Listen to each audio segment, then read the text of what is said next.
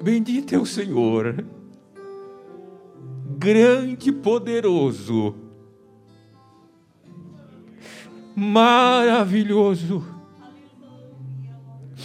Pai, queremos te louvar por tudo que o Senhor tem feito. É o Senhor quem cuida de nós. É o Senhor que vai na nossa frente. É o Senhor que está com a mão estendida, Senhor, para nos ajudar, nos abençoar.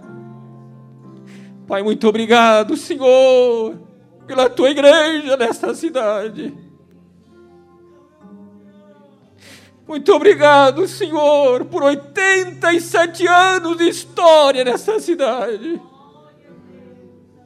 Pela tua manifestação, pela tua revelação nesta cidade.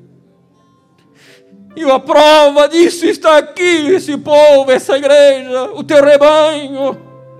Filhos e filhas, Senhor, membros, obreiros, líderes. Pai, muito obrigado por tudo. Pedimos a tua direção, tua orientação. Você conosco, Pai. Receba esse culto, fala conosco. Fala conosco, Senhor. Em nome de Jesus. Em nome de Jesus. Amém. E amém. Glória a Deus. Meus amados, tomai vosso assento. Vamos louvar o Senhor com o hino, com o hino congregacional, juntamente com o nosso grupo de louvor. Na sequência, o presbítero Antônio vai estar fazendo a leitura da palavra e orando com toda a igreja.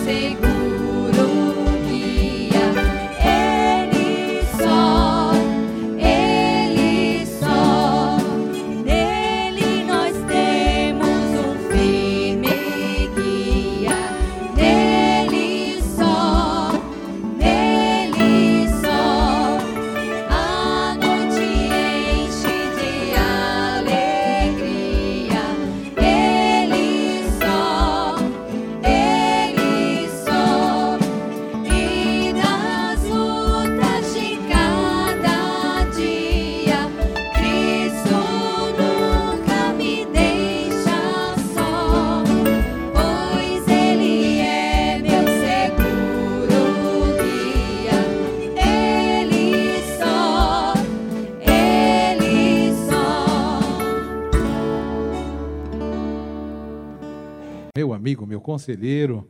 Muito bom estar com o senhor e conhecendo a igreja em Ubituba.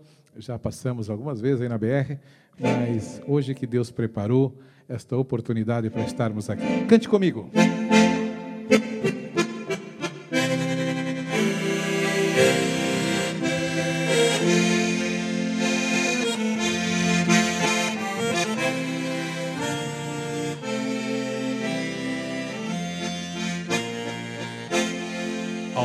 Alma cansada, não desespere, espera em Deus. Que Ele vem, que Ele vem te socorrer. Alma cansada, não desespere, espera em Deus. Espera em Deus, espera em Deus e no seu amor. Oh, oh, oh, alma cansada, espera em Deus e no seu amor. Vem, alma cansada Espera em Deus, confia somente no seu amor.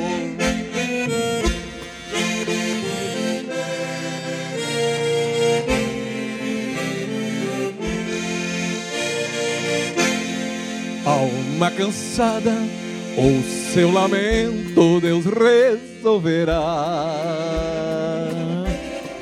A hora é triste, fé existe, Deus te ouvirá. Se teus lamentos trazem tormentos que fazem chorar, Deus te chama agora, ó vem sem demora, em paz descansar. Cante! Oh, cansada, espera em Deus e no seu amor. Vem, alma cansada, espera em Deus, confia somente no seu amor. Espera em Deus, confia somente no seu amor. Amém. Quantos aqui eram uma alma cansada? Mas hoje pode levantar a mão e adorar e dizer assim: Hoje eu sou livre. Hoje eu sou livre para adorar a esse Deus que é digno de todo louvor, toda adoração. Uma rosa, que bom te ver, serva do Senhor senhora sabe que a senhora tem uma história muito linda na minha vida e tem um testemunho que eu já contei por muitos lugares, viu, pastor João? A Rosa foi um canal de bênção para confirmar a chamada de Deus sobre a minha vida. Vamos adorar?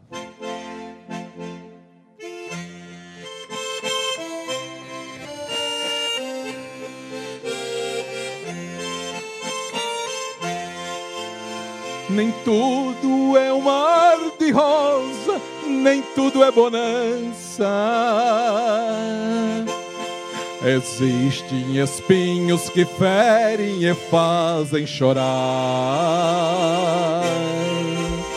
Com o rosto banhado em pranto, o crente vai indo. A sua cruz vai carregando sem se lamentar. Com o rosto banhado em prantos, o crente vai indo. A sua cruz vai carregando sem se lamentar. O sol que queima o seu rosto, a chuva que molha mas mesmo assim vai caminhando sem para trás olhar. Ainda que a sombra da noite venha lhe envolver, existe alguém ao seu lado para lhe ajudar. Ainda que a sombra da noite venha lhe envolver, existe alguém ao seu lado para lhe ajudar.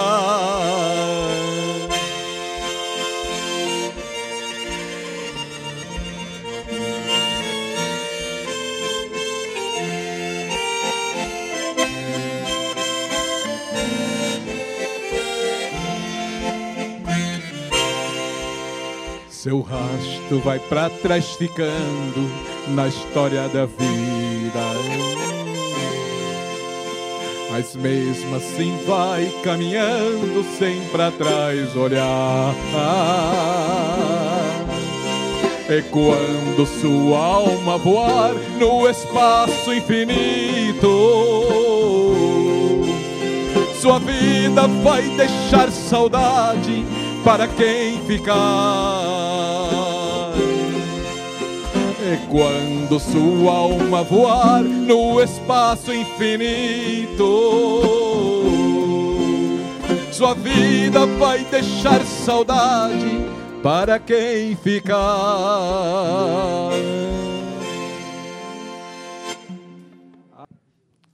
Cumprimento os irmãos com a paz do Senhor, amém? Graças a Deus por tudo quanto o Senhor tem feito nesses 87 anos da Assembleia de Deus na cidade de Imbituba.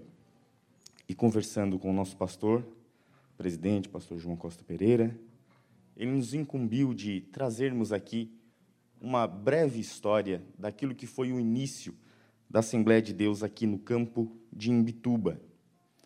A Assembleia de Deus em Imbituba inicia-se a partir de um batismo em águas, no dia 29 de abril de 1934.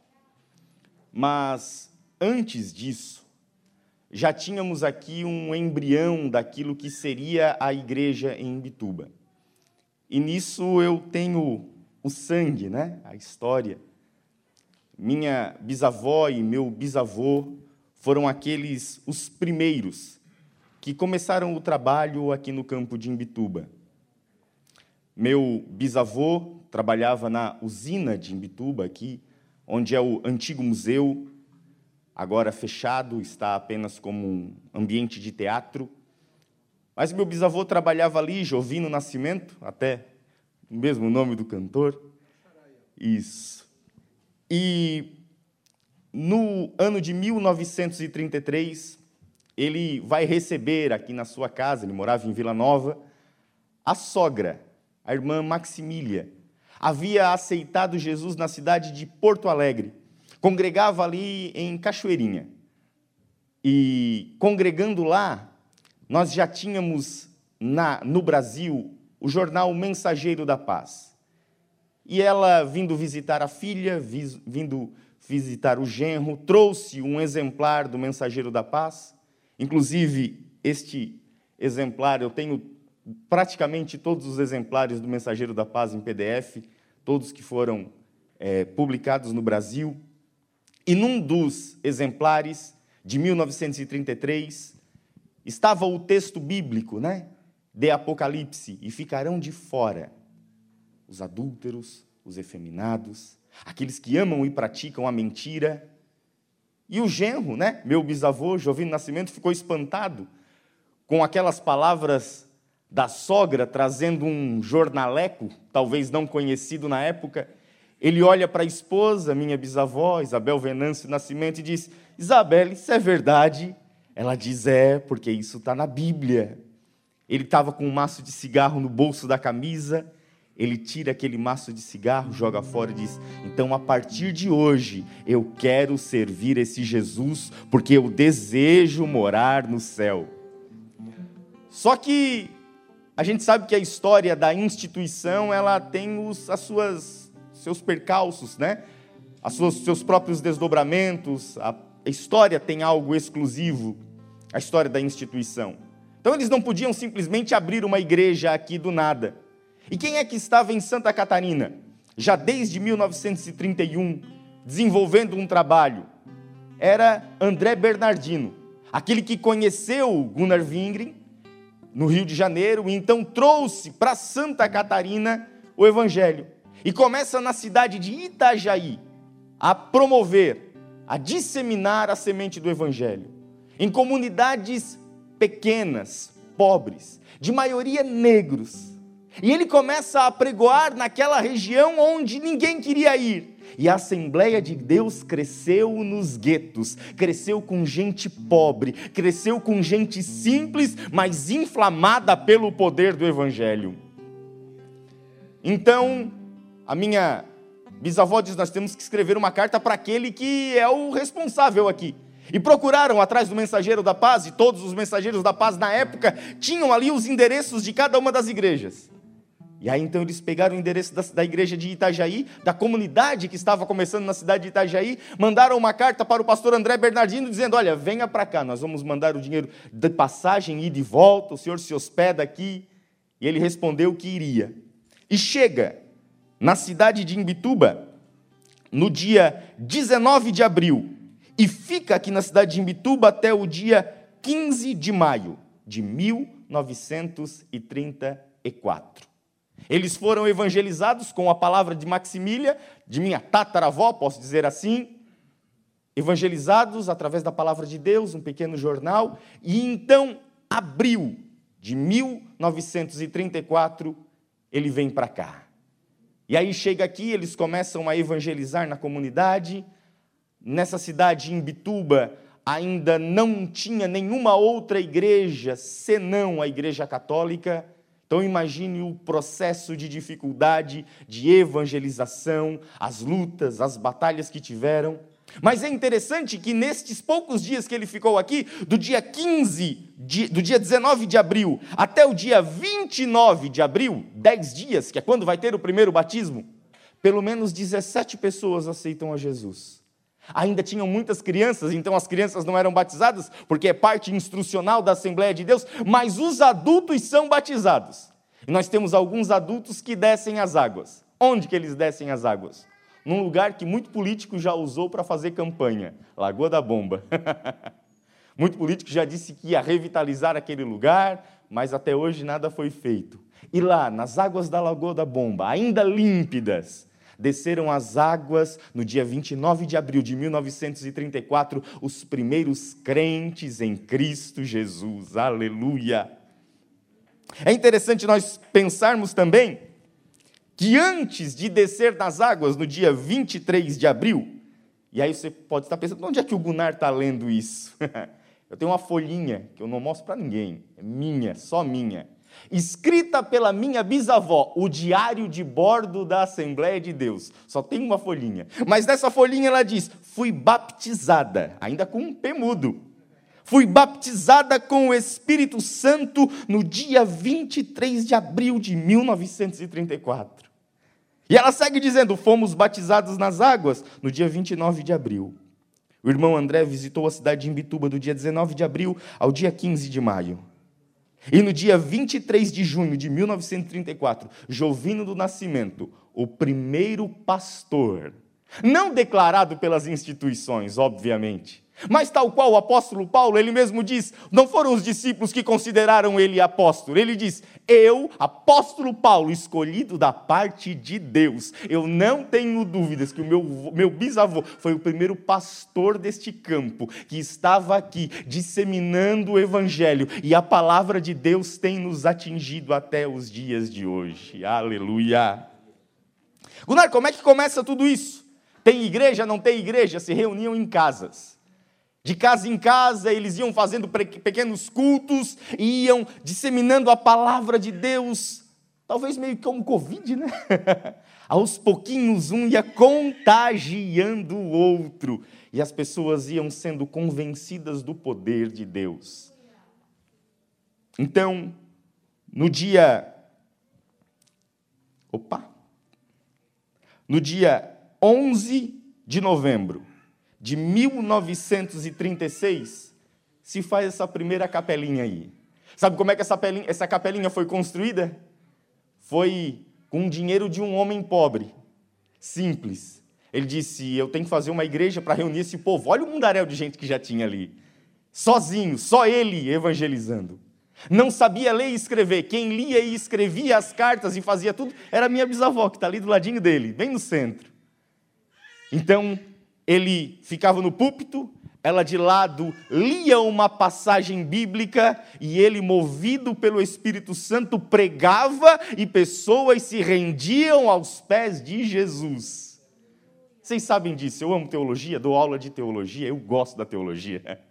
Eu amo, amo livros, amo estudar a palavra de Deus, entender e me aprofundar cada vez mais. Se ela é tua bisavó, você é tataraneto, né? Bisneto. Bisneto. Bisneto. Sou tataraneto da que trouxe o primeiro jornal, Maximília do Nascimento. Isso. Eu amo a teologia. Eu gosto de dar aula. Mas nós não podemos esquecer do poder de Deus. A Assembleia de Deus cresceu com barulho e nós precisamos continuar com este barulho. Não é um barulho qualquer, não é um barulho vazio, não é uma lata vazia que barulha, mas são pessoas cheias do Espírito Santo que extravasam em glória a Deus e aleluia, em manifestação do poder daquilo que sentem na própria vida. Aleluia. E no dia 11 de novembro de 1936, então, um pouco antes, seis meses antes, vô Juvino, é assim que chamamos ele, vende o seu terreno e diz: vamos construir aí um outro, uma, um, no outro terreno, a primeira capelinha. E no dia 11 de março de 1936, o missionário Alberto Widmer, ele era missionário no Brasil, andou por todo o Brasil, inclusive tenho cartas dele, e estas cartas eram cartas endereçadas tentando orientar como é que a igreja deveria se conduzir. Então, eles inauguram a igreja aqui em Bituba. Ele não aparece na foto, né? Por que, que ele não aparece na foto? Porque foi ele que bateu essa foto. não tinha como aparecer na época. É só céu. Hoje a gente vai tirar foto é assim, né? Mas antes era para frente. Então inicia-se o trabalho na cidade de Imbituba. Esse é o primeiro movimento. E eu quero tra trazer algumas palavras aqui. Onde o meu bisavô resolveu fazer a igreja? Onde tinha o maior movimento. Hoje, se nós formos pensar em localização, talvez é o lugar mais desprovido de pessoas, talvez na comunidade de Mituba, hoje na cidade de Mituba, atrás da igreja católica. Você olha lá para a rua de trás da igreja católica, ela é uma rua sem fim, mas antigamente ela tinha uma ligação com o trilho que passava por detrás da Lagoa da Bomba. E eu fui verificar isso com um mapa histórico da cidade de Imbituba e de fato existia essa ruela, ainda que passavam carroças, tem foto disso. E ele coloca a igreja a Assembleia de Deus atrás da igreja católica. Quem é que cuidava na época, na cidade de Imbituba, da comunidade, né, da igreja católica? Padre Rossi. Ele cuidava da capela em Vila Nova e da capela no Morro do Mirim, lá no Mirim. E ele, aos domingos, e isso é histórico, ele dizia o seguinte: todo domingo a gente vem aqui e essa igreja católica vazia, você olha lá para trás, a igreja do Juvino está atulhada de gente. Aleluia! Sabe o que é isso? Era o evangelho começando a atingir as pessoas e as pessoas iam tirando as escamas dos olhos e descobrindo a verdade de Deus, que nós podemos ter intimidade com Ele, ouvir a Sua voz, sentir o Seu poder, sermos curados, sermos libertos, sermos transformados pelo poder que há na palavra de Deus. E o Padre Rossi dizia: Eu não sei que, tribula que tribulação é essa, que o povo sai daqui e vai para lá era o início do Evangelho. E assim começa a Assembleia de Deus de Imbituba. Nós traçamos a data de 29 de abril, porque é o primeiro encontro batismal. Então, essa data tem que ser estabelecida. E nós só temos a tributar a Deus e agradecer a Deus por tudo que Ele tem feito. Eu faço parte dessa história, eu nem esperava. Eu, a gente né, cresce numa família que tem essa história, mas até então eu não ligava muito. Depois eu fui perguntando para minha avó, fui perguntando para meus tios, e aí a gente vai catando história daqui e dali, porque cada um sabia um pouquinho. Eu resolvi juntar tudo e todo mundo e trazer para mim. E aí é, consegue uma foto ali, um registro acolá, e graças a Deus o Senhor tem nos dado essa oportunidade. Ali não é o primeiro batismo, ali já é o quarto batismo que acontece lá no Portinho da Vila.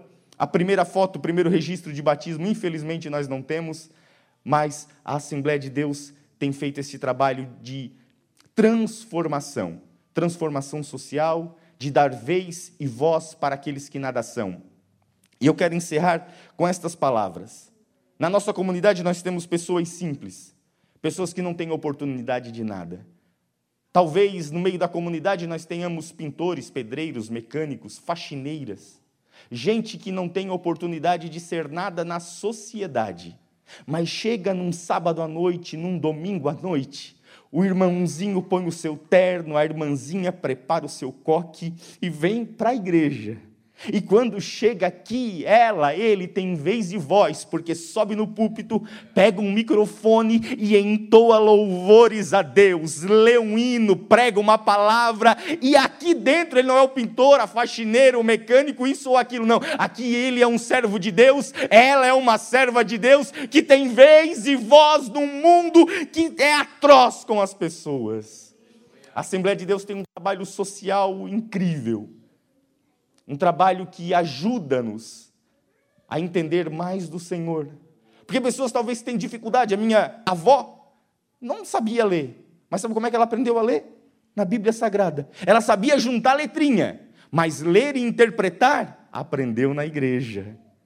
Nós temos nosso trabalho no CT, Centro de Recuperação em Benezer, homens e mulheres caídos, a párea da sociedade, mas que lá foram oportunizados. Por quê? Porque tem cristãos que partilham daquilo que têm, abençoam aquele lugar e agora eles são ressocializados, trazidos à sociedade. Nós temos na nossa cidade, todo mundo conhece, o irmão Paulinho lá da Guarda. Quem é que não conheceu o irmão Paulinho? Meu Deus do céu. O pessoal disse que chegava sexta-feira, o Paulinho trabalhando no porto, ele não está aqui para dar um glória a Deus, ele tirava o capacete da cabeça, dava uma bicuda do capacete e dizia: É hoje.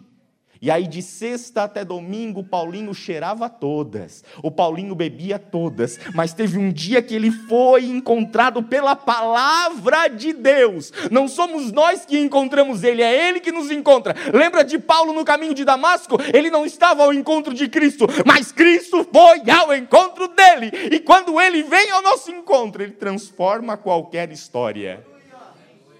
Eu não duvido que na história de cada um de nós haja um passado de tristeza, de que talvez você tinha um apelido, você era conhecido, lá vai o fulano, lá vai isso, lá vai. Isso nunca vai ser ninguém, isso nunca vai dar nada. Mas um dia Jesus te encontrou e foi numa Assembleia de Deus e mudou a tua vida, mudou a tua rota existencial. E hoje você pode tributar glória e louvor àquele que te salvou.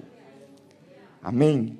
Eu, como bisneto, passo a palavra para o neto pastor Samuel. E ele continua mais alguma coisa. A paz do Senhor, meus irmãos. Que bom, né? Escutar o relatório. Realmente o Gunnar, ele ele tem guardado em sete chaves coisas que eu, sendo neto, não tenho. Mas não dá nem de chegar perto. Ele se esconde. Mas que bom, trouxe um relatório muito lindo, a gente conversa sempre. Eu quero dizer para os irmãos que, graças a Deus, eu faço parte desta, eu sou a terceira geração, Gunnar é a quarta, desta, do início desta igreja, deste trabalho. Mas uma coisa que me chama a atenção é que o vô Jovino, sem recurso, fez muito. Ele não tinha recurso. Imagina nós que pregamos a palavra de Deus não saber ler e pregar. Já sabendo não é fácil. Já sabendo ler, nós temos 10 horas de estudo para pregar meia hora. Imagina o meu avô sem saber ler. E a avó lia para ele e ele pregava. E foi como disse o Gunnar. Pregava e o fogo de Deus caía. E a presença de Deus caía. Mas sabe por quê, irmãos? Porque antigamente não tinha-se pão, mas tinha-se fome. Hoje nós temos muito pão e pouca fome. Hoje vivemos tempos de águas rasas e queremos avivamento com águas pelos, pelas canelas ou pelos tornozelos.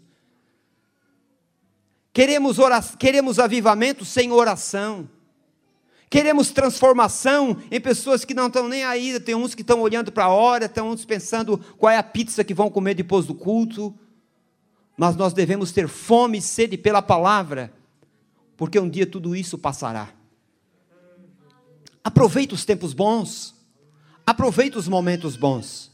E eu dou graças a Deus porque a avó Isabel e o vô Jovino aproveitaram o seu tempo não levaram nada desta vida, não deixaram praticamente nada, mas no céu, muitas almas para Cristo.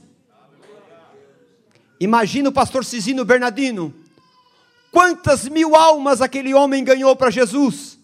Mas quem foi que ganhou o pastor Cisino? Jovino do Nascimento. Ele também tem. É algo crescente na vida. A Bíblia diz em Provérbios: quem ganha alma sábio é. Às vezes nós queremos ganhar só coisas materiais. Mas olha a tua família, olha os teus parentes, olha os teus amigos, teus vizinhos, olha aqueles que estão ao teu redor, aqueles que estão na casa muitas das vezes que você vive. Se você não sabe pregar, mas ore por eles. Diga: Deus, nesta noite eu vou fazer um propósito, eu vou tomar o nome dessas pessoas e vou ganhá-los para ti não me esquecerei nas minhas orações de interceder por essas pessoas.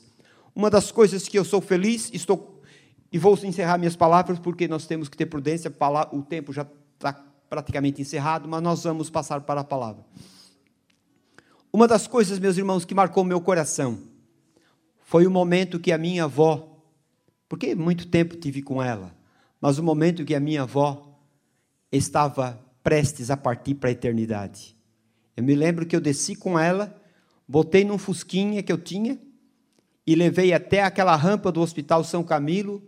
E ali, como ela estava muito magrinha, eu peguei ela no meu colo e levei até a porta do hospital. E quando eu estou chegando na porta, uma enfermeira traz uma cadeira, uma, uma cadeira de roda e eu coloquei a avó ali e ela segurou eu pela minha mão e disse assim: Continua fazendo o que eu e o teu avô começamos. E eu disse: pode ter certeza que eu vou fazer isto. E graças a Deus, eu estou aqui hoje, continuando aquilo que um dia o meu avô começou. Sou muito grato a Deus por isto, muito grato a Deus. Deus já me levou longe. Tenho os filhos na fé longe que ainda se lembram de mim e ligam para mim de longe. E eu, graças a Deus, tenho sido aquele servo que prometi para minha avó e assim fiz. Quero, neste momento, agradecer a oportunidade.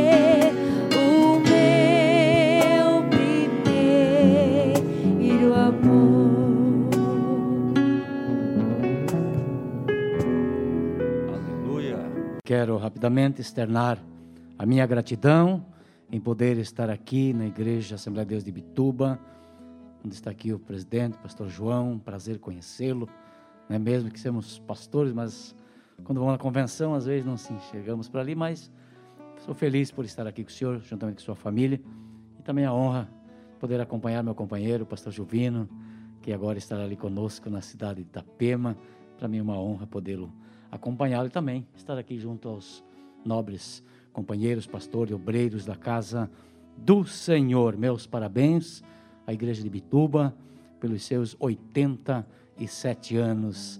Que Deus possa continuar abençoando este lindo trabalho.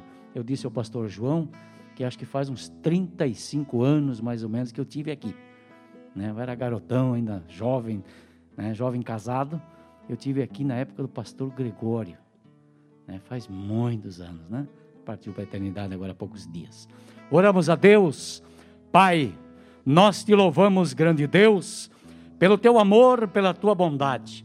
E nos dá, Senhor, nesta noite, a alegria e o prazer em poder estar nesta igreja, numa, numa momento histórico de 87 anos desta igreja que tu tens trazido, Senhor, debaixo da sua graça, conforme vimos o relatório dos nossos amados e queridos irmãos. Agora, Pai, pedimos, Senhor, que a tua palavra que será ministrada pelo teu servo. Dê a sabedoria no momento e que a tua graça seja sobre ele como tem sempre sido. Rogamos a tua bênção e que nós podemos ficarmos debaixo da tua graça e que a tua palavra ache guarida em nossos corações. É a nossa oração em nome de Jesus. Amém.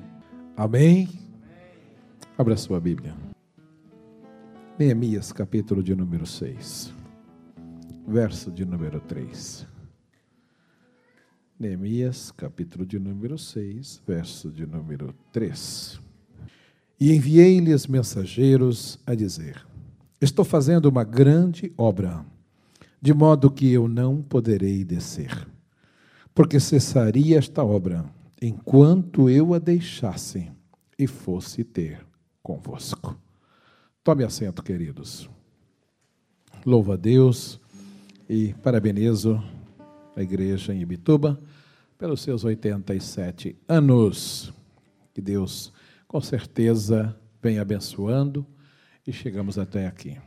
A Rosa, que Deus te abençoe. Tiago, está lá o Tiago. Diferença que tu perdeu o cabelo e eu não, Tiago. Mas que Deus te abençoe, viu? Essa família querida, o pastor Eliezer nosso grande amigo, hoje está lá em Papanduvas, isso, presidindo, e desde Araranguá, no ano do 99, quando saímos para o ministério, e o pastor João sempre aquele grande mentor, auxiliador, ajudador, conselheiro. Eu lembro que o primeiro culto que eu participei, me despedindo da igreja de Araranguá, foi na Eurosanguinha, quando o senhor estava lá.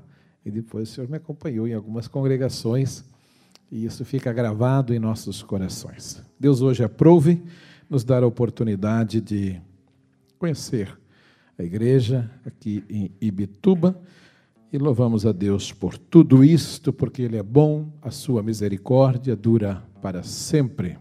Meus amados, como disse o pastor João, pastoreamos por quase 25 anos. No ano de 2019, dia 6 de maio, aprove o Senhor recolher a minha esposa, com apenas 56 anos de idade e levou para a sua glória. Desde então viemos trabalhando e agora mais no ministério itinerante, mas não podemos parar. Vamos continuar servindo a Deus e aguardando Ele voltar. E que quando Ele voltar, nós não possamos estar enquadrados no hino 16 da harpa, mas que tenhamos alguma coisa em nossas mãos. Pastor Claudemir, muito bom ter o senhor na nossa companhia e senhor na sua, o senhor na minha. Que Deus abençoe os obreiros da igreja aqui deste campo, a cada um em especial, que Deus abençoe, uma honra muito grande poder conhecê-los. Enviei-lhes mensageiros a dizer-lhes: Estou fazendo uma grande obra, de modo que eu não poderei descer. É verdade que o tempo não nos permite, Mas falar sobre Neemias num momento como este, em que a igreja comemora seus 87 anos, e eu estava ali pensando e meditando o que levou a igreja a chegar até aqui. O que promoveu o crescimento da igreja? O que causou esse grande avanço da igreja na terra? Claro que é inegável dizer que o Espírito Santo tem sido o pino central da existência da igreja. Aquele que Jesus disse: Eu vou, mas eu vou enviar um consolador, ele vai estar convosco todos os dias. E a presença dele é que nos move, nos motiva e nos atrai a estarmos na sua casa e na sua presença. Agora, como o Espírito Santo se manifesta? Ele não se manifesta através de uma cadeira, de um banco, ou simplesmente através de um microfone. Ele depende de homens como você, mulher como você, que estejam dispostos a estar cheios da sua presença, da sua glória, e vem para um culto para ser um adorador. Olhar para Neemias, Neemias não era um desocupado, Neemias não era um desempregado. Neemias não era um homem que não tinha o que fazer ou não tinha ocupação. Não, Neemias era um homem que ocupava um cargo elevado lá diante do rei. Porque ser copeiro do rei era desfrutar da confiança do rei. Era isso que ele fazia, servir o vinho no copo do rei. Ele desfrutava da confiança, mas a Bíblia vai dizer que quando ele ouve uma notícia dizendo: os muros caíram, a cidade está em ruína e eu não posso ficar parado, deixa eu dizer, a igreja ainda não parou, porque ainda tem homens e mulheres que decidiram não ficar parado na caminhada da igreja. O que tem motivado este crescimento? é porque ainda tem alguém que se sente comprometido com Deus e com a sua obra. Ainda tem gente que se sente comprometido com as almas. E eu quero crer que a igreja de Bituba não para e ela vai continuar crescendo, porque ainda existem enemias que, mesmo estando no conforto, quem sabe, de uma boa profissão, de um bom salário, de um bom trabalho, mas perde o sono, muitas vezes preocupado, porque ainda tem almas para ganhar nesta cidade. Aonde estão os Neemias aqui nesta noite que pode dizer: Conta comigo, Deus, porque eu quero ser alguém que promova o crescimento da igreja?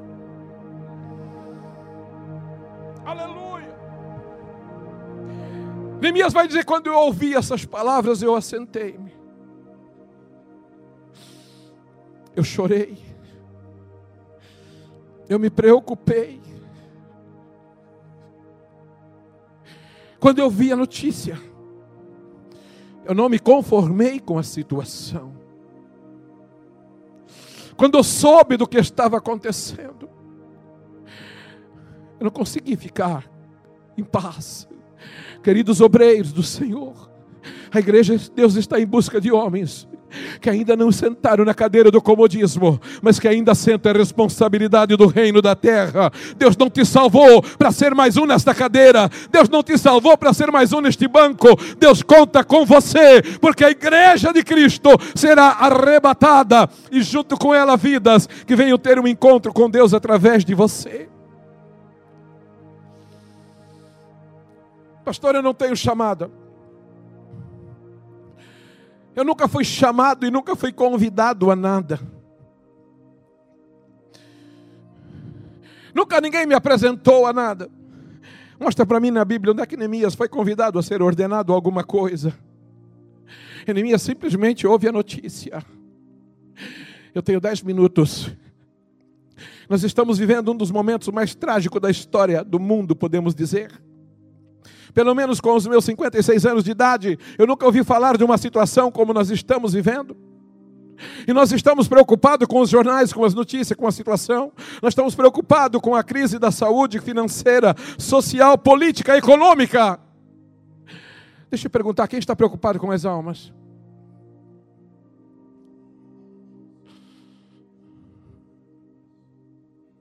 Quantas pessoas estão morrendo todos os dias? Quantas pessoas estão partindo para a eternidade todos os dias? Quantos dormem com saúde e acordam com a Covid-19?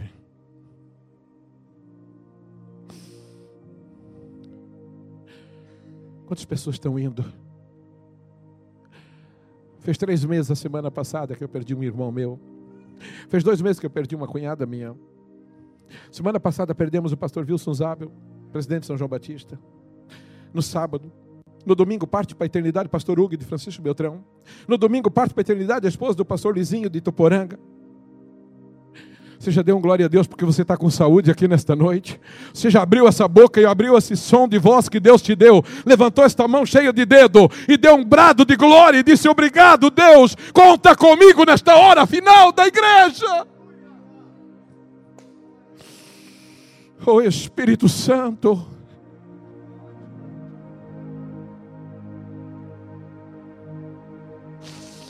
Parece que não temos mais razão para nada. Parece que estamos tão conformados com a situação. Tem gente mais preocupada com a vacina do que com a volta de Jesus. E eu não posso deixar de pregar que Deus colocou na minha vida nesta noite, nesses dez minutos que eu tenho. Deus precisa de você, Deus precisa de mim, Deus precisa de nós, como Neemias, para se preocupar com o reino de Deus, porque Jesus está dizendo: Ei, eu estou voltando, eu estou voltando, eu estou voltando, eu estou voltando, eu estou voltando, eu estou voltando, eu estou voltando.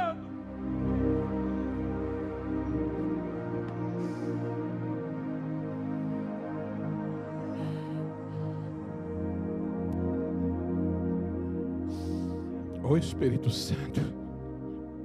O Espírito Santo. De Giovanna sui jonde, quindi hobla fresui choha.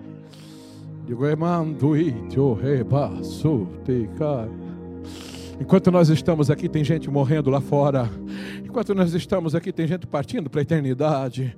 Enquanto nós estamos aqui sentados numa cadeira bonita, bem vestido, bem perfumado, bem arrumado. Se não jantamos, vamos jantar depois. Tem gente partindo para a eternidade sem salvação. Tem gente partindo para a eternidade sem saber qual é o destino. Mas eu quero deixar nesta noite dizendo: Deus há de levantar Neemias, que ainda vão perder o sono e vão dizer: Eu não me conformo porque eu não posso estar dentro de um palácio enquanto eu sei que tem muro que caiu por terra e a igreja está desprotegida.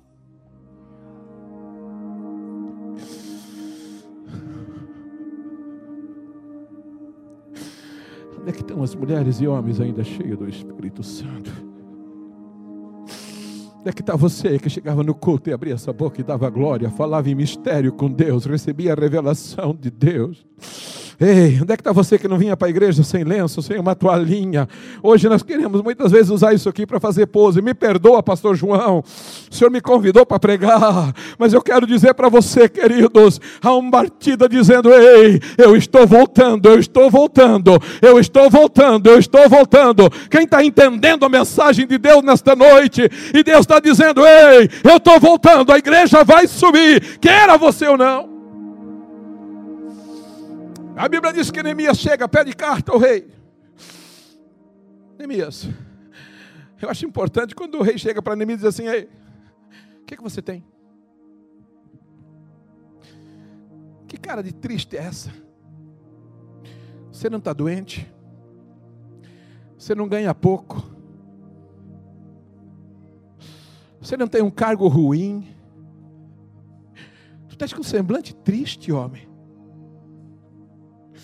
Tua família está bem amparada. Eu ouvi alguém dizendo aqui nesta noite nós viemos para a igreja de carro bom. O rei vai chegar para Neemias e vai dizer que semblante triste é esse. Está baixo teu salário, melhora.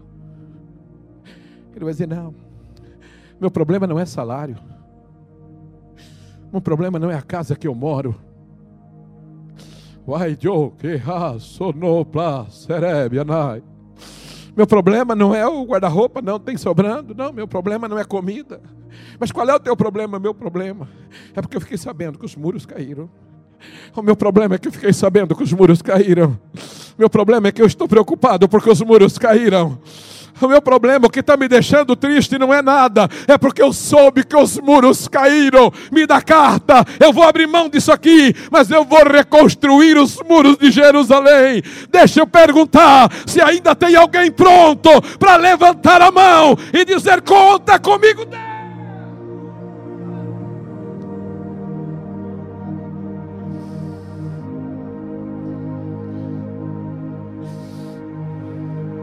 Rimanda Geohai.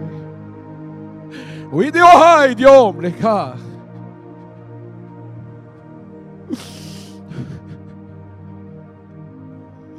Onde é que está você? Neemias vai pegar a carta, vai para Jerusalém. Vai chegar lá, vai encontrar aquela situação calamitosa. Vai encontrar aquela cidade desprovida de proteção. Muros no chão, ele vai começar a trabalhar agora. Mas não existe obra fácil. Teve ordenação de obreiro hoje aqui. Não existe uma obra fácil vai encontrar muita pedra no caminho. Tem muito sambalate te esperando por aí. Tem muito Gessém te esperando por aí. Tem muita gente esperando por aí para dizer para você: ei, você não vai dar conta. Diga para ele: eu estou fazendo uma grande obra, de modo que eu não posso descer, porque se eu descer, a obra para.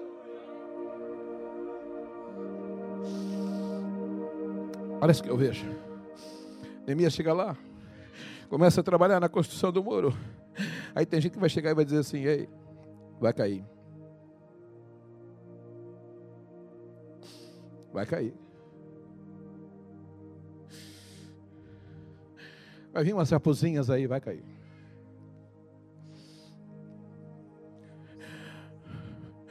Eu lembro o pastor João, o senhor estava em, acho que ainda. O senhor não tinha saído para presidente quando eu saí para a obra ainda não. Eu tenho uma história aqui nesse trevo, depois desse trevo aí. Falei pastor Claudemir. Estou passando esse trevo aqui três horas da manhã. Voltando de Araranguá de um congresso de missão. Dia 12 de outubro de 2001.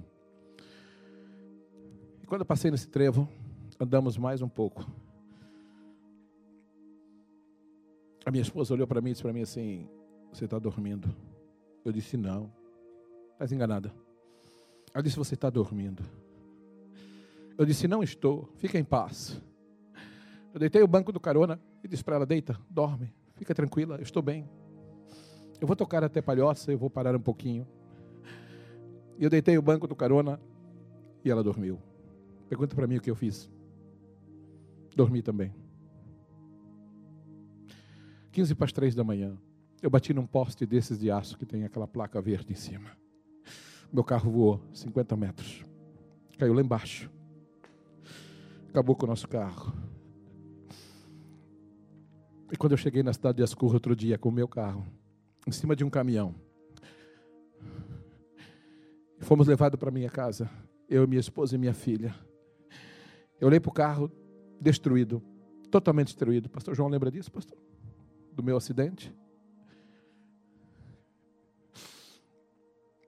Parece que uma coisa dizia para mim: vale a pena? Adianta ser obreiro? Adianta ser missionário? Será que adianta? Adianta. Perca carro. Se tiver que perder alguma coisa, não perca a oportunidade de ganhar uma alma para Jesus.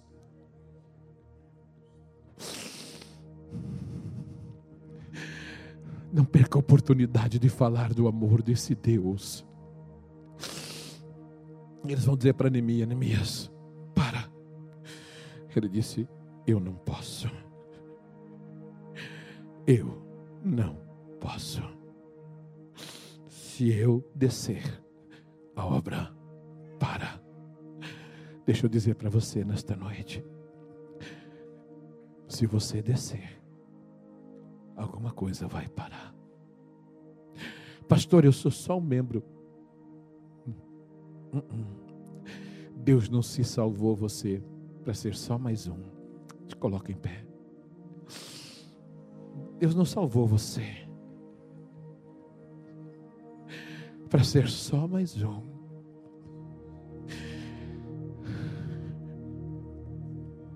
Há um compromisso teu com Deus. Há um compromisso meu com Deus. Há um compromisso nosso com Deus. Você quer ver o campo de Bituba continuar crescendo? Quantos verem ver essa igreja crescer ainda mais? Deixa eu ver, levanta essa mão. Quem quer ver esta obra crescer ainda mais? Então, quem a coragem de com a mão erguida, diga: Senhor, conta comigo a partir de hoje. Se eu puder salvar alguém antes dele partir pela Covid, ou seja, por outra coisa, conta comigo, Jesus. Onde é que está uma igreja que está querendo almas. Acho que o grupo aqui de vez em quando canta, a gente ouve dizendo assim: Eu quero almas, eu quero almas. Se nós queremos almas, nós temos que ir em busca delas, nós temos que correr atrás delas, nós temos que chorar por elas, nós temos que clamar por elas. Não basta cantar na igreja, não basta. E o Espírito Santo me leva a esta palavra nesta noite. 87 anos da igreja. Quantas vidas em Ibituba precisam se encontrar com Deus ainda? Quantas pessoas ainda precisam ser salvas nesta cidade? Quantas pessoas ainda precisam de renunciar ao mundo através da tua vida? Aí, Jeremias vai dizer assim: Eu nem sei falar, eu sou uma criança. Aí Jeremias vai dizer assim: Eu. Tuicam, tuida, suebano, rabá. Eu? Eu não sei falar. Eu não sei falar. Aí Deus vai dizer para ele: abre a boca. Eu coloco palavras na tua boca. Se a tua paixão se chama almas, você abre a boca e eu faço o resto.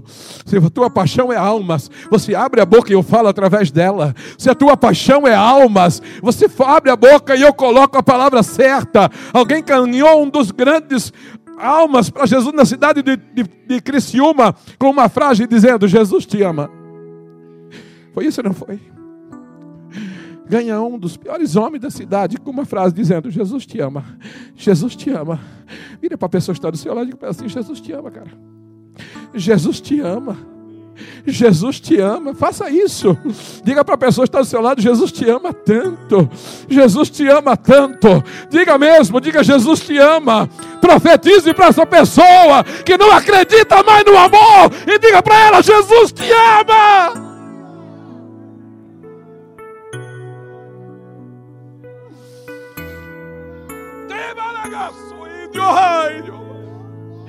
Quanta gente depressiva dizendo assim: ninguém me ama. Ei, é negativo. Jesus te ama. Jesus te ama. Jesus te ama. Eu estou profetizando. Jesus te ama. Jesus te ama. Jesus te ama. Jesus te ama.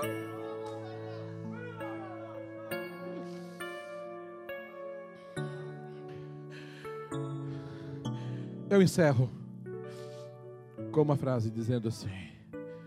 Ele vai dizer: Levante a mão, irmã. Levante a tua mão. Jesus te ama.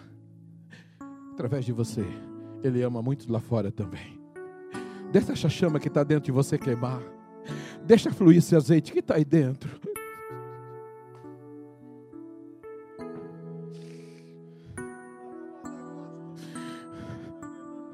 Jesus te ama, mas Ele também ama o drogado. Jesus te ama, mas também ama a prostituta. Jesus te ama, mas também ama o ladrão. Jesus te ama, mas também ama aquela que está caído na sarjeta. Pastor, o que eu tenho a ver com isso? Você tem muito a ver, porque você foi comprado, lavado e remido pelo sangue do Cordeiro.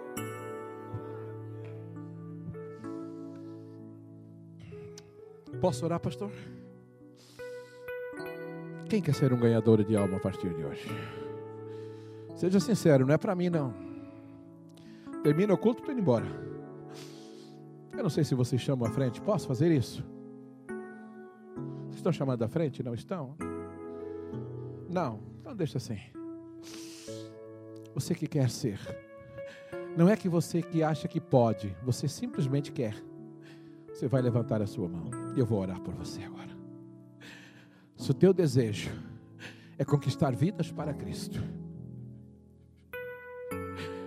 se o teu propósito maior, se você está disposta ou disposto a perder o sono por causa de uma alma, pastor, eu já tenho tanto problema, pastor, eu já tenho tanta coisa. Você não imagina o que é ganhar uma alma. Fique com a tua mão levantada. Se o teu desejo é esse, se o teu projeto é esse, pastor, olha o que o Espírito Santo está me dando aqui. Tem pessoa que vai ter surpresa esta semana. Tem pessoas que vão se render a Cristo através de você. Deus vai usar pessoas aqui, lá no teu trabalho, lá no na tua rua, lá no teu bairro. Tem pessoas que através da tua palavra vão vir para a igreja, vão aceitar Jesus. E o teu galardão no céu será tão grande, tão lindo. Deus, eu oro agora, Senhor. Ministramos a palavra que tu colocaste ao nosso coração. Pai, mãos levantadas que se declaram em desejo de ser um ganhador de almas. Eu oro por eles agora, Senhor. Ministra sobre estas vidas uma unção. Deus ministra sobre esta vida uma autoridade.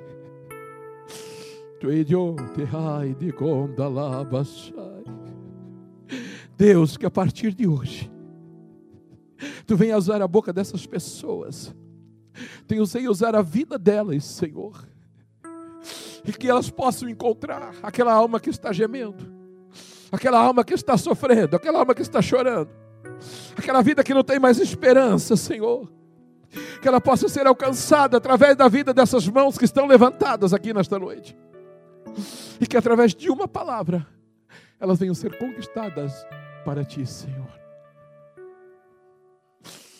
Eu quero que você olhe para a pessoa que está do seu lado e diga para ela assim: aí, te prepara, teu ministério vai começar. Faça isso. Diga para a pessoa que está do seu ladinho: te prepara, te prepara, te prepara, te prepara te prepara, te prepara, te prepara, te prepara, te prepara, te prepara, porque tem almas vão se rendendo aos pés de Cristo, vidas vão se render através de você. Você vai se tornar uma grande, um grande ganhador de alma nesta cidade.